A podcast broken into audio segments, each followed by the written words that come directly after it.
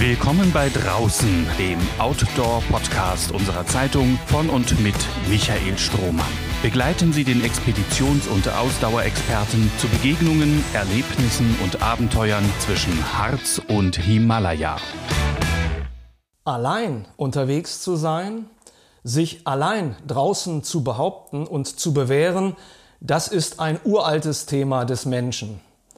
In der heutigen zweiten Folge meines Gesprächs mit der Bergsportlerin und Buchautorin Anna Zirner aus dem bayerischen Oberaudorf geht es darum, welche Möglichkeiten das Draußensein eröffnet, um Zugänge zu einem gelingenden Leben zu finden und ein tieferes Gespür für Nachhaltigkeit und Verzicht zu entwickeln. Zwei Begriffe, die eine zentrale Rolle spielen in dem Bemühen für sich das richtige Maß im Umgang mit den natürlichen, aber auch sozialen Ressourcen unseres Planeten zu definieren. Gelingendes Leben bedeutet so gesehen, sich selbst in ein gesundes Verhältnis zur Welt zu setzen. Gesund für sich, gesund für die anderen, gesund für das Gesamtgefüge. Die Schlussfolgerungen und Konsequenzen, die jemand aus dem Alleinsein draußen zieht, entscheiden maßgeblich darüber, ob mehr dabei herausspringt als die Komplettierung des persönlichen Erlebniskanons. Bevor Anna Zirner zu Wort kommt, noch rasch ein Exkurs zu einem Mann, der mit seinen Streifzügen durch die Natur, darunter zahlreiche Alleingänge, enorm viel bewirkt hat, im Sinne einer Bewusstseinsbildung wie auch konkreter Veränderungen. Die Rede ist von John Muir, 1838 als drittes von acht Kindern im schottischen Dunbar geboren, wuchs er in Nordamerika auf. Nach einer überstandenen Augenverletzung entschloss sich der talentierte Tüftler Muir 1867, sein Leben dem Studium der Natur zu widmen. Unter anderem seine ausgiebigen Wanderungen durch die kalifornische High Sierra lieferten ihm das Anschauungsmaterial und die Einblicke, um schriftstellerisch die Bedeutung der Natur zu preisen. Er wurde damit zu einem der ersten einflussreichen Vertreter des Nature Writing, des Schreibens über die Natur und in der Natur, das als literarisches Genre schon deutlich vor der Klimawandeldebatte vor allem im angelsächsischen Raum eine Renaissance erlebt und durch sie weiter an Popularität gewonnen hat, inzwischen auch bei uns. John Muir lieferte aber nicht nur weitsichtigen Lesestoff für Naturliebhaber und solche, die es durch ihn erst wurden, er ließ seinem Schreiben und Erkunden auch jede Menge politisch wirksame Taten folgen. So ist ihm zum Beispiel die Einrichtung des Yosemite Nationalparks in Kalifornien zu verdanken, wie auch die Gründung des Sierra Clubs, einer frühen, bis heute bedeutsamen nordamerikanischen Umwelt- und Naturschutzvereinigung. Im Verlag Mattes und Seitz ist 2013 die deutsche Übersetzung eines Hauptwerks von John Muir erschienen, Die Berge Kaliforniens, eine klassische Einstiegslektüre in mehrerlei Hinsicht.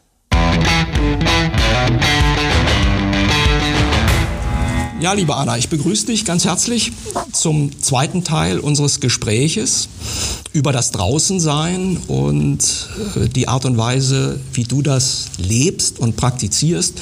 Ein ganz, ganz wichtiges Thema für dich ist die Nachhaltigkeit bei all dem, was du tust äh, und auch das Stichwort gelingendes Leben würde ich eben gerne in dem zweiten Teil unseres Gespräches aufgreifen wollen.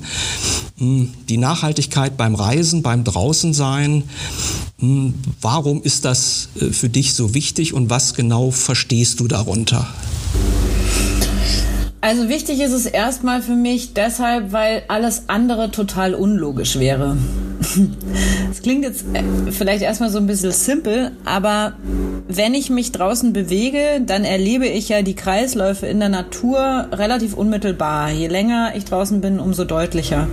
Und dann wird klar, dass das ja einer Logik folgt, die sehr natürlich und sehr ja, also einfach sehr natürlich ist und die sich, die mich in dieser Natürlichkeit dieser Kreisläufe inspiriert. Deswegen würde ich sagen, dass für mich auch die, auch das Bedürfnis einem in Anführungszeichen nachhaltigen Lebensstil zu leben, die entspringt daraus, dass ich draußen unterwegs bin. Das kommt nicht von so einem äh, Weltrettungswahn, ähm, den habe ich auch, aber die eigentliche Inspiration kommt tatsächlich aus der aus der Natur selber.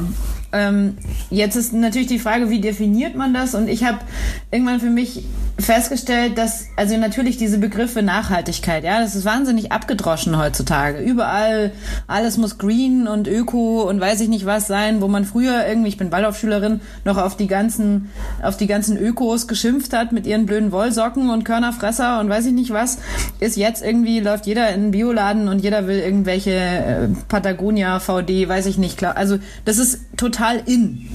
Ähm, Wenn ich da kurz einhaken darf, ja. Anna, ja, ich habe bei ja. dir auch gelesen, äh, dass du dich darüber beklagst, dass eben der Begriff Nachhaltigkeit weichgespült wird und eben auch ja. missbraucht wird. Äh, von wem und warum weichgespült? Ich glaube, das ist ein ziemlich spannender und sehr langer Prozess. Also die erstmal ganz menschlich gibt es, glaube ich, je, je, je durchzivilisierter wir werden, umso größer wird gleichzeitig auch die Sehnsucht danach, das abzustreifen. Das ist ja erstmal ein menschlicher, logischer Prozess. Ähm, also immer mehr Menschen wollen in die Berge, wollen sich selbst fühlen. Begriffe wie ähm, eben auch Aufmerksamkeit oder äh, wie heißt dieser andere Schlagwort, was jetzt auch überall ähm, ja, komme ich jetzt gerade nicht drauf. Aber es gibt eben lauter so Begriffe, die, die eigentlich ganz natürlich sind und die jetzt so, so ein bisschen verschlagwortet sind. Und ich glaube, erstmal kommt es aus einem natürlichen Bedürfnis der Menschen und dann ist unser kapitalistisches System natürlich schlau genug, daraus dann auch einen Markt zu schaffen. Und dieser Markt schafft dann wiederum noch mehr Bedürfnis und Nachfrage dem zu entsprechen, was eben in ist. Und ich, deswegen ist es, glaube ich, tatsächlich was, was vielleicht ursprünglich mal in einem natürlichen Bedürfnis angefangen hat, was aber dann absolut vermarktet wird. Und für mich war so ein, so ein, so ein Schlüsselmoment, dass ich tatsächlich, ich habe einfach mal den Begriff Nachhaltigkeit gegoogelt und habe einfach mal nachgelesen, wo kommt das eigentlich her, was bedeutet das eigentlich? Und diese sehr einfache Definition ist, äh, von dem Begriff Nachhaltigkeit ist erstmal, dass man so mit den Ressourcen umgeht, dass sie genug Zeit haben, sich von selbst zu regenerieren. So. Logisch, ne? Und dann habe ich gemerkt, okay, aber das gilt ja eben nicht nur für Ressour also Ressourcen ist ja nicht nur irgendwie äh, Öl und äh, Holz, sondern Ressourcen sind ja auch das, was ich in mir selber habe. Also meine persönlichen Ressourcen als Mensch, meine Energie, meine Kraft, meine Muskelkraft, meine Ausdauer und sowas. Auch das braucht ja Zeit und das ist inzwischen auch kein Geheimnis mehr. Auch Sportler brauchen Zeit, um zu regenerieren, sonst gehen sie kaputt. So. Und das finde ich irgendwie ganz spannend, dass dieser, dass dieser Begriff Nachhaltigkeit, den sich nochmal neu und auf eine Art auch frisch zu greifen und dann zu gucken, okay, wo handle ich selber nachhaltig, wo lebe ich selber nachhaltig und wie transferiert sich das eben dann auch in tatsächlich einen Lebensstil?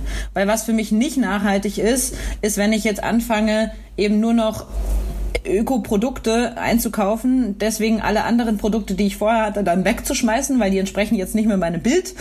Ähm, und ähm, das irgendwie so nach außen zu zelebrieren, was ja schon was ist, was man durchaus auch immer mal wieder erlebt, so.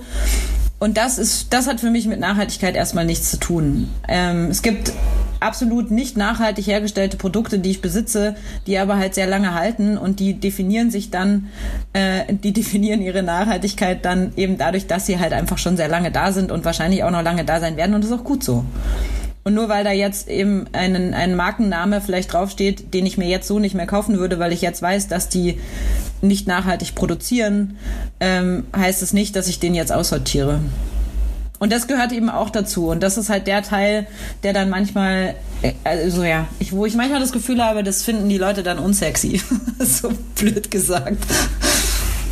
Also ein ganz, ganz großes Thema ist natürlich, äh, wie man die, die Kreisläufe mal aufbrechen oder durchbrechen könnte, die du jetzt nur angedeutet hast, auch mit dem Hinweis, der Kapitalismus, dem fällt dann immer schon was ein, letztendlich die Dinge äh, in Bedürfnisse zu verwandeln. Ja. ja, und wenn wir also sagen, hm, wenn wir unseren Planeten retten wollen, dann wird es mutmaßlich doch ohne Verzicht einfach nicht gehen können.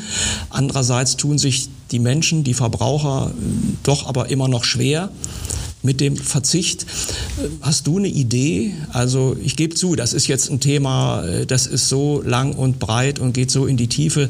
Wir werden das vermutlich im Rahmen dieses Podcasts jedenfalls nicht erschöpfend diskutieren können. Aber hast du eine Idee, wie man mal aus diesem Kreislauf rauskommen könnte und wer vor allen Dingen etwas tun müsste, dass wir da rauskommen? Also ich finde, das äh, liegt ganz vieles davon liegt genau schon in dem Begriff, den du genannt hast, nämlich Verzicht. Wir definieren, also wir glauben, dass wir verzichten müssen, um nachhaltiger leben zu können, um irgendwie umweltfreundlicher und so weiter leben zu können.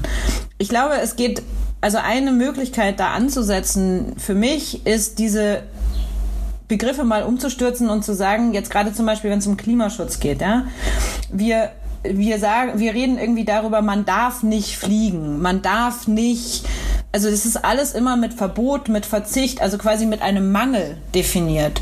Und das ist eigentlich was, wo ich für mich so ein, so ein, so ein Schlüsselpunkt war, wo es so, wo es so Klick gemacht hat, dass ich gemerkt habe, so Moment mal, warum ist das denn eigentlich ein Mangel? Warum ist es denn nicht genau andersrum? Weil wenn ich ein Interesse daran habe, dass es diesen Planeten weiter gibt, auch nach mir noch, ähm, dann ist es doch ein total schönes Ziel. Ist doch was sehr Positives. Das heißt, ich, es hat was mit Fürsorge zu tun, es hat was mit Verantwortung zu tun, es hat was mit, eigentlich mit ganz vielen Begriffen zu tun, die ich persönlich grundpositiv konnotiere und als einen Gewinn konnotiere und nicht sage, hier muss ich irgendwie mich schämen oder hier muss ich so. Und ich glaube, das ist ein Shift, den ich mir wünschen würde, der natürlich, das hat auch was Utopisches, aber ein Begriffsshift dahin, dass eine, ein, ein nachhaltigerer, umweltfreundlicher, klimafreundlicherer Lebensstil etwas Grundpositives ist, weil wir für uns nicht zuletzt, wir tun ja nicht nur für den Planeten was, wir sind ja Teil des Planeten. Also das heißt, wir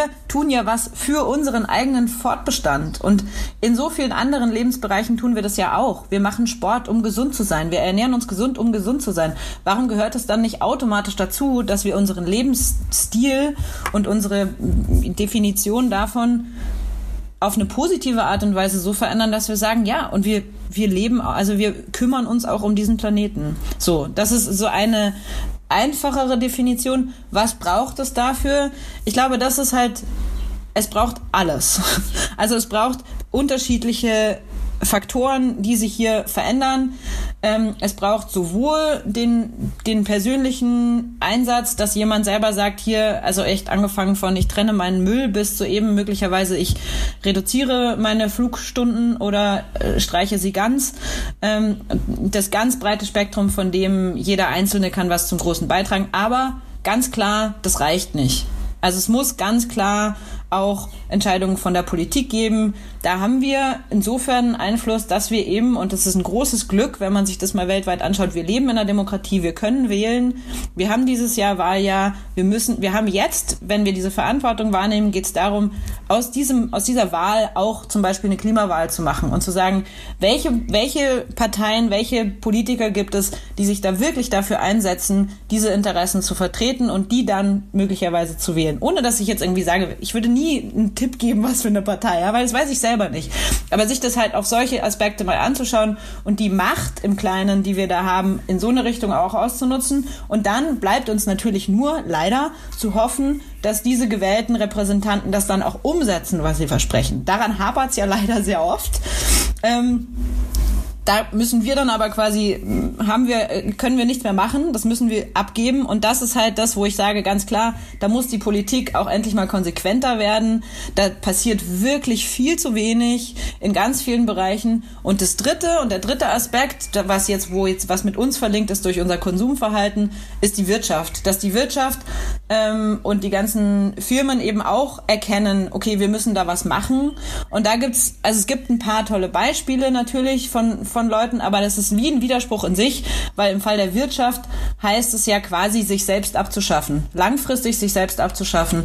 Und da finde ich die große Herausforderung und eigentlich auch sehr spannende Herausforderung, die ich jetzt beispielsweise, weil ich eben VD gut kenne, bei denen total deutlich sehe, zu sagen, was heißt denn das, wenn wir uns jetzt als Firma selbst abschaffen, in Anführungszeichen, wie können wir denn dann überhaupt weiter existieren?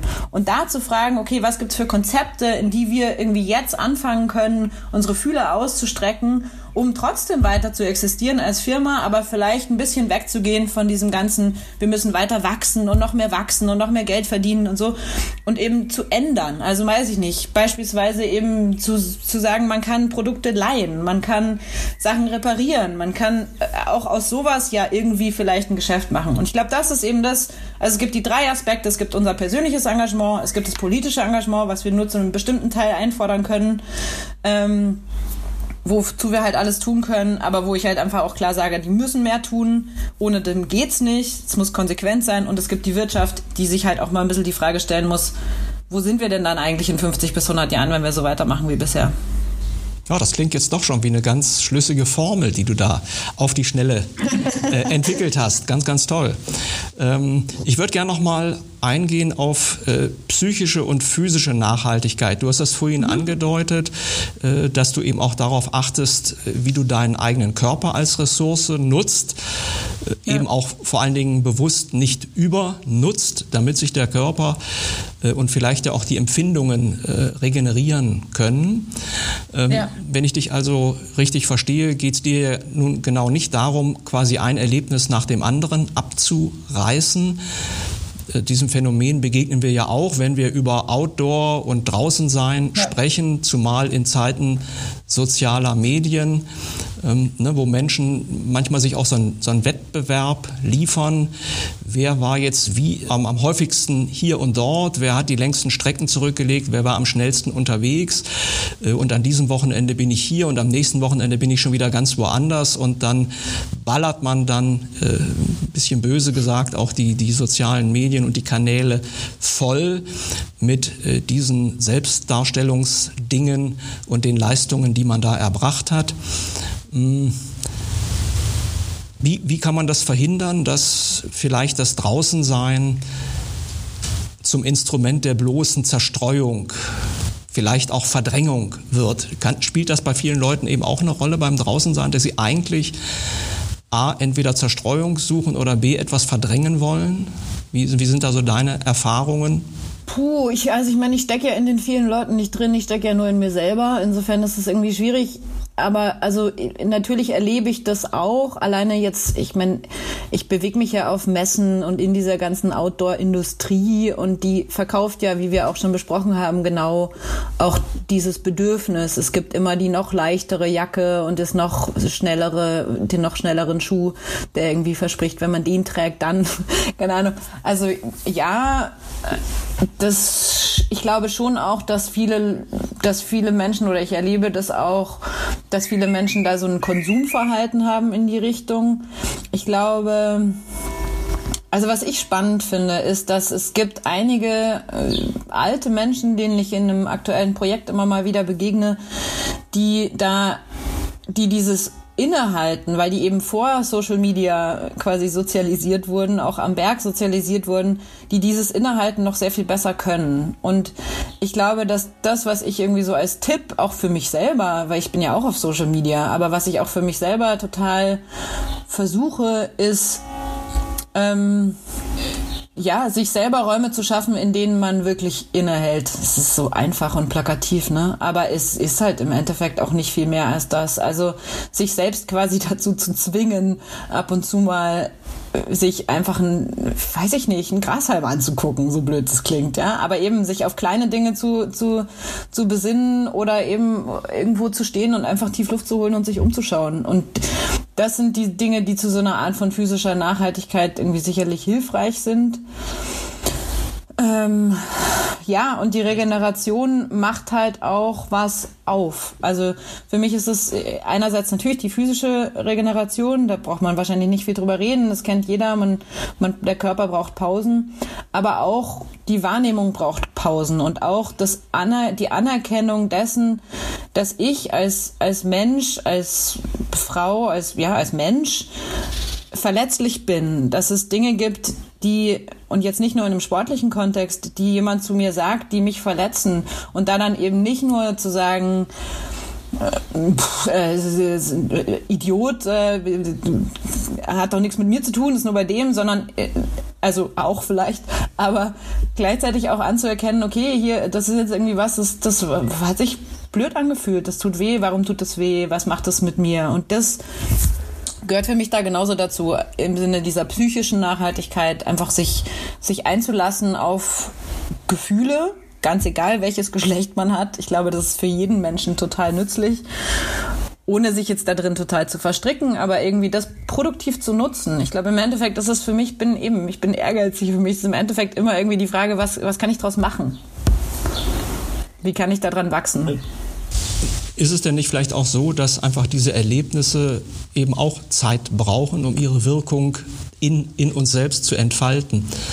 Absolut, aber ich glaube auch nur, wenn wir das zulassen. Also es gibt so, es gibt äh, jetzt gerade zum Beispiel eine Situation, ich habe eine Ausbildung gemacht zur, zur Bergwanderführerin ähm, und da ist ein Ausbilder, der hat mir bei einer Ausbildung an den Hintern gelangt. So. Also es war quasi ein sexueller Übergriff. Ähm, ich habe versucht, das sehr offen anzusprechen und ich hatte in dem Moment auch das Gefühl, dass er das selber auch vielleicht verstanden hat, warum das jetzt problematisch ist.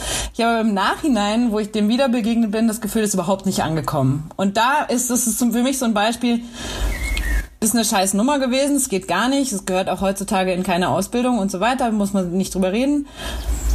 Aber es hätte ja auch sein können, dass diese Situation und dass das ich ihn versuche, möglichst cool und ernsthaft und ehrlich darauf anzusprechen und zu sagen, hey, das geht für mich nicht, weil, nicht nur zu sagen, du Arschloch, sondern das geht für mich nicht, weil.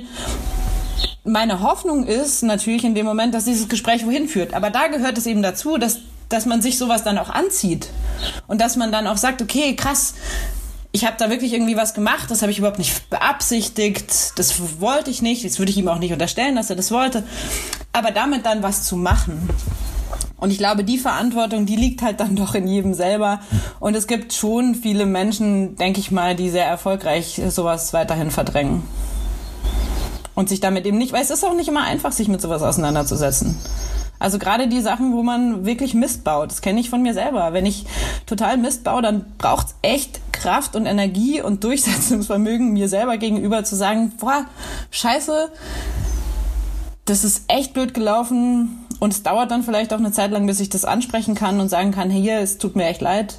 Aber ich würde es zumindest versuchen. Natürlich gelingt mir das auch nicht immer, aber es ist doch eigentlich ein gutes Ziel im Sinne der Nachhaltigkeit einen anderen interessanten Hinweis, den du in unserem Gespräch gegeben hast, das Reisen äh, und der Hinweis auf Flugreisen verzichten zu wollen bei deinen künftigen mhm. Expeditionen, bei deinen künftigen Touren. Hm, auf welche Verkehrsmittel würdest du noch zurückgreifen wollen, können? Und was denkst du, wie weit ist der Horizont, den du dir damit noch stecken kannst geografisch. Also wie weit wird man dann kommen können, ohne ein Flugzeug nutzen zu müssen? Aber es gibt ja ein paar äh, sehr schöne Beispiele für Leute, die mit genügend Zeit auch den ganzen Planeten umkreist haben, da ohne zu fliegen. Also da gibt es ja ein paar sehr schöne Beispiele. Ähm, ich glaube, das geht schon, man braucht halt mehr Zeit. Aber mein, mein Plädoyer oder meine Entdeckung darin ist ja auch, dass die Zeit, die man sich nimmt, indem man auf der Erde sich fortbewegt, ähm, ja auch wieder eine Verbindung schafft im, im Kopf äh, und ein Verständnis für Distanzen schafft, ein Verständnis dafür schafft, welche Kulturen man jetzt beispielsweise durchreist, wenn ich jetzt nach Baku in Aserbaidschan reise. Ich komme durch so viele Länder, ich merke, wie sich die Sprachen verändern, wie sich das Aussehen der Menschen vielleicht verändert, wie sich das Verhalten verändert, wie sich die Kulinarik verändert. Also das kriege ich ja alles mit und dadurch habe ich ein, ein Gefühl für einen Zusammenhang.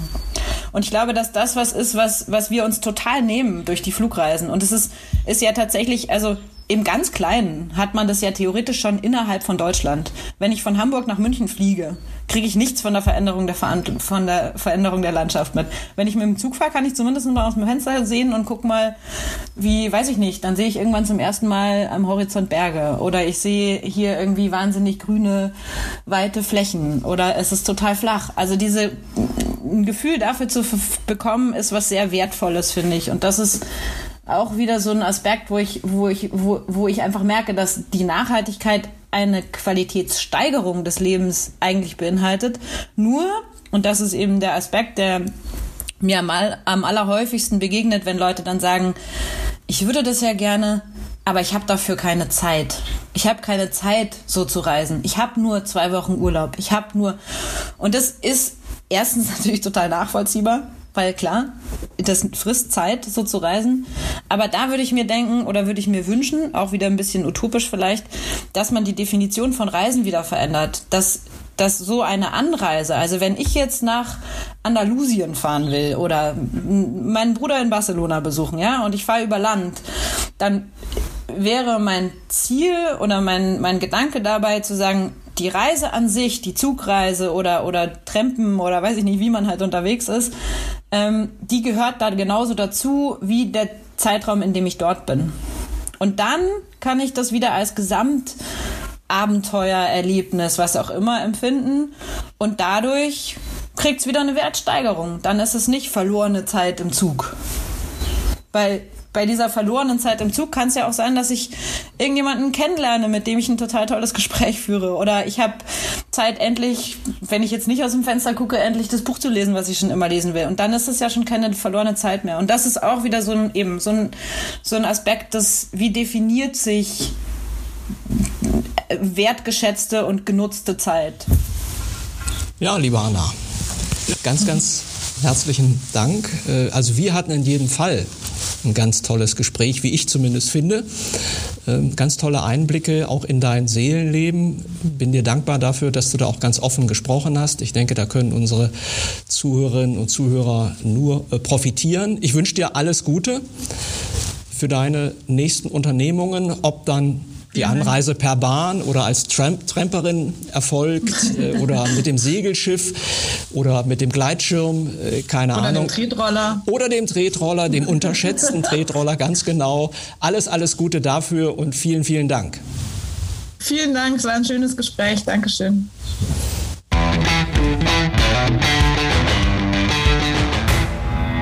Die heutige Podcast-Folge erscheint am 3. Juni dem Weltfahrradtag.